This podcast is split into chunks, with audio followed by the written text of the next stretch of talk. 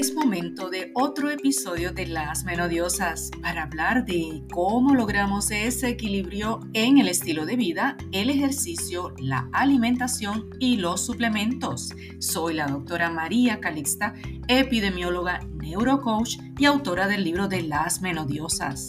Mi deseo es que logres tu mejor versión sabiéndote libre, divina y feliz.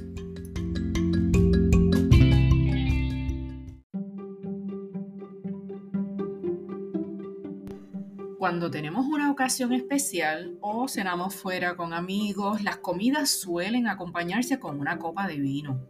Otros sencillamente degustan el vino simplemente por placer.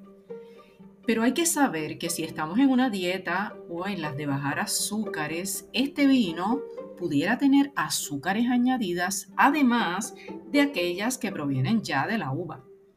Se sabe que algunos vitivinicultores le añaden azúcar al vino, en especial al vino tinto seco después de la fermentación, con tal de que adquiera un sabor más suave para el paladar. Sabemos que tanto el vino blanco como el vino tinto provienen de distintas partes de la uva. El blanco se fermenta solo el zumo de la pulpa de la uva, mientras que en el vino tinto se fermenta la uva ya madura, incluyendo pues todo lo que haya, entre las hojitas, las semillas, todo, todo, todo. Además, la evolución del vino tinto es mucho más lenta por lo que termina con otro sabor. También eh, es una costumbre que los viticultores añadan eh, unas sustancias como son los sulfitos como un conservador para que No, no, se dañe el vino.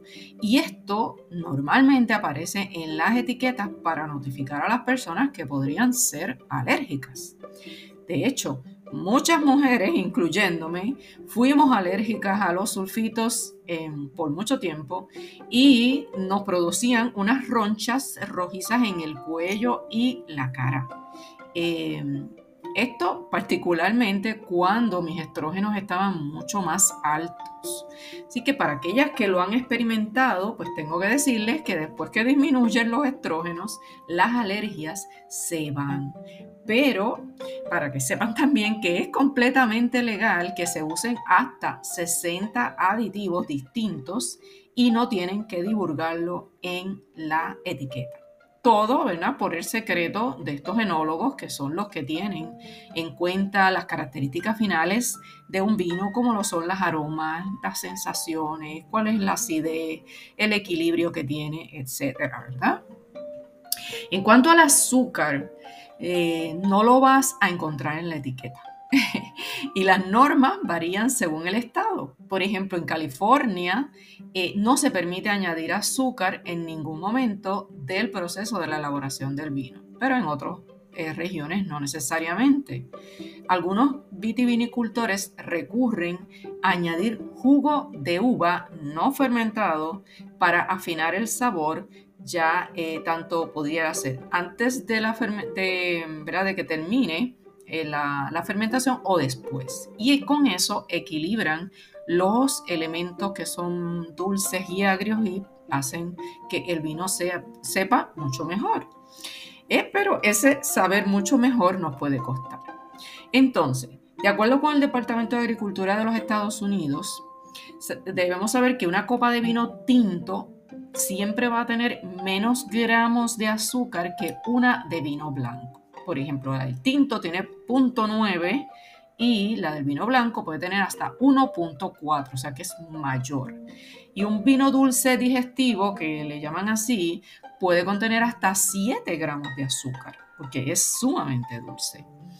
Em, los vinos más secos suelen tener menos de 4 gramos de azúcar y los dulces pueden tener hasta 45 gramos de azúcar. Y recuerden que la cuota de gramos de azúcar, esto es por litro, pero hay que recordar que tenemos que tener una, vamos a decir, una mesura con la cantidad de azúcar que ingerimos al día.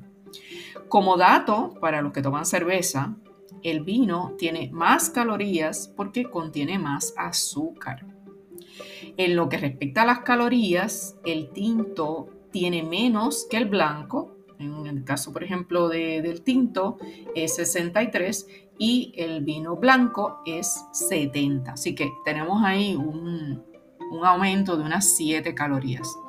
Así que la respuesta a cuál vino engorda más, pues sería vino blanco. También hay que considerar que cuanto más joven sea un vino, más azúcar va a tener. Si eres amante del vino tinto, pues es mejor elegir un, vino que tenga más de dos años. Entre más seco, menos calorías va a tener. Por el contrario, los vinos dulces, pues ya sabemos que tienen muchas, muchas más calorías. Dependiendo de dónde fue elaborado el vino, pues va a incluir esa azúcar añadida o azúcar de jugo de uva no fermentado.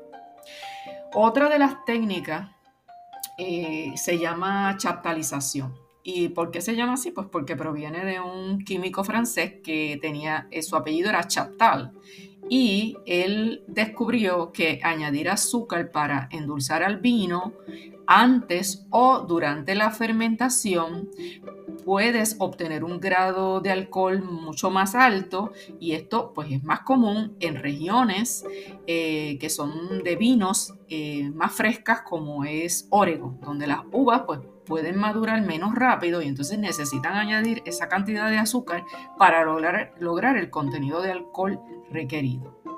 Ustedes saben que la fermentación eh, para producir alcohol tiene que suceder a base de la levadura y el azúcar, que degrada esa azúcar y la convierte en alcohol y dióxido de carbono que se libera.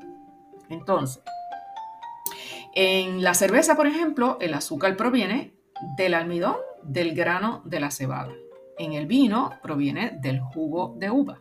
Las uvas más maduras tienen niveles más altos de azúcar, pero si las uvas disponibles no están tan maduras, pues entonces le añaden ese azúcar para ayudar a la fermentación y obtener la cantidad de alcohol que desean.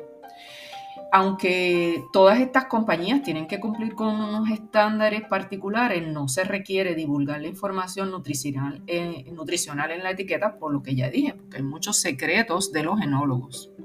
¿Y cuáles serían mis recomendaciones? Pues finalmente, pues el vino tinto, sabemos que tiene más azúcar que el, tinto, perdón, el vino blanco tiene más azúcar que el tinto, por lo que no es la mejor elección si estás haciendo dieta. Las variedades de uva con el menor número de gramos de azúcar por litro van a ser el Pinot Noir, que es sumamente suave, especialmente para las mujeres. Cabernet, Cabernet Sauvignon es mucho más fuerte, así que eh, yo no, lo recomiendo tanto, pero también está dentro de las variedades con, de uvas con menor cantidad de gramos de azúcar. El, a mí el Cabernet Sauvignon me causa alergia, todavía. Y el Shiraz, que es también otro de los vinos tintos suaves que sirven eh, para eh, tenerlos o incluirlos dentro de una dieta. Estos contienen pues alrededor de un gramo de azúcar y a veces hasta menos. Ah, pueden apostar también por el champán o vinos espumosos que sean secos, extra secos o brut. Eh, debes saber que cuanta más concentración de alcohol, tenga un vino, más azúcar va a tener. ¿ok? Así que ese podría ser también un indicador, porque aunque no se le pone en la etiqueta cuánta azúcar tiene, sí la cantidad de alcohol o el porcentaje de alcohol por volumen sí está en la etiqueta. En, definitiva, lo más recomendable es siempre tomar con moderación. Una copa al día es la cantidad ideal, pero si tenemos algún evento o compromiso y no nos queremos privar, la mejor elección es un vino tinto a poder ser de más de dos años también de antigüedad para que sea de menor cantidad de azúcar. ¿Ok? buena salud y bienestar para todos. No olvides compartir este podcast y hasta la próxima. Chao, chao.